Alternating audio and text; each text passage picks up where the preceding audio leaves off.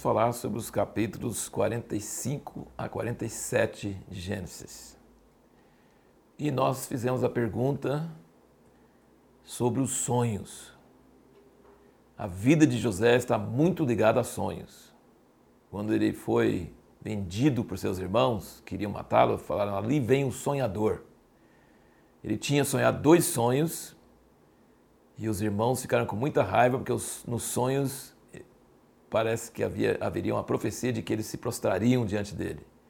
E isso era terrível para eles. Veja bem como os sonhos foram importantes para José. Ele chegando lá na cadeia, os seus companheiros de prisão, o padeiro e o copeiro, sonharam. Ficaram impressionados com o sonho, acordaram incomodados. Ele viu que estavam incomodados. Aí ele perguntou qual era o sonho, contaram o sonho, ele interpretou o sonho e o sonho aconteceu. O copeiro foi restaurado e o padeiro foi morto. Depois de dois anos, Faraó tem dois sonhos. Ninguém consegue interpretar. E aí o copeiro lembra de José, fala, tem um cara que interpreta sonhos. E o sonho dele, a maneira que ele interpretou, aconteceu. Chamaram José, então por causa do sonho de Faraó e por causa do sonho do copeiro, José saiu da cadeia para governar Egito.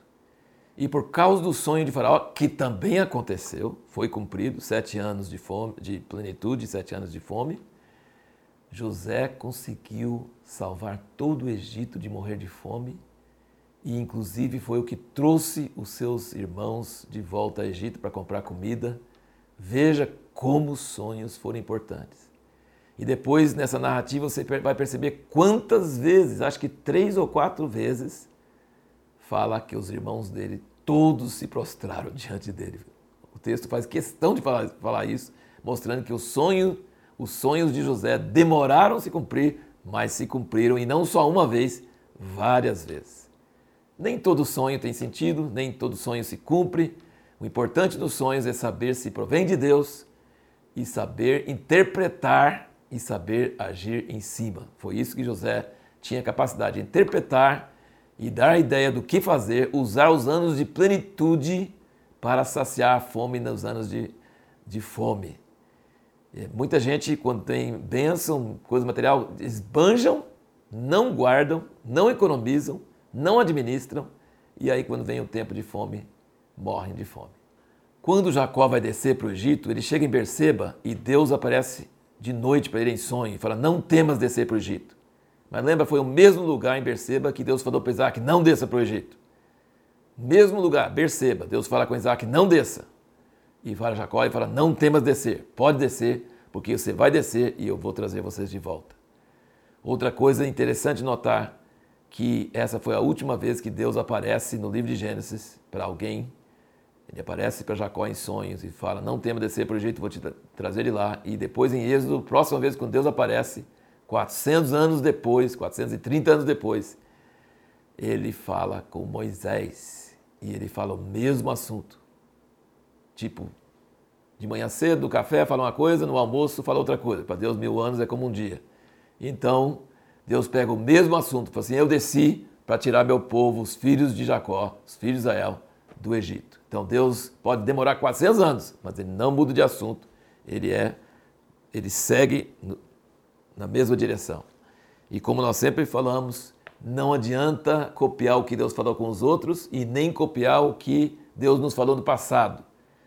Não era para Isaac ir para o Egito, mas era para Jacó ir para o Egito. Precisamos ouvir a voz de Deus hoje e não o que ele nos falou no passado e nem o que ele fala com outras pessoas. Quantas vezes, quando Deus chama a pessoa duas vezes pelo nome, o Watchman tem um livro sobre isso, ele chamou Abraão, Abraão, quando ele estava oferecendo Isaac. E aqui ele falou Jacó, Jacó. E sempre quando ele repete esses nomes, duas vezes a pessoa fala: Eis-me aqui. Isso é tão bonito, tão maravilhoso, quando Deus chama nosso nome duas vezes. Outras coisas interessantes para notar nessas passagens. Jacó foi o administrador que todo patrão gostaria de ter.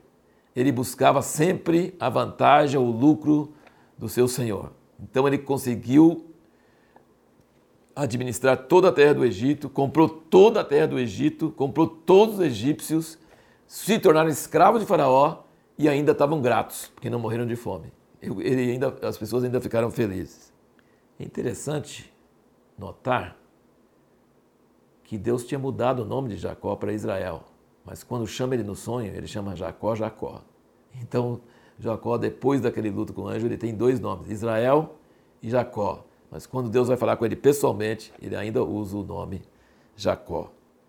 Deus não falou para Jacó, você não pode ser enterrado no Egito.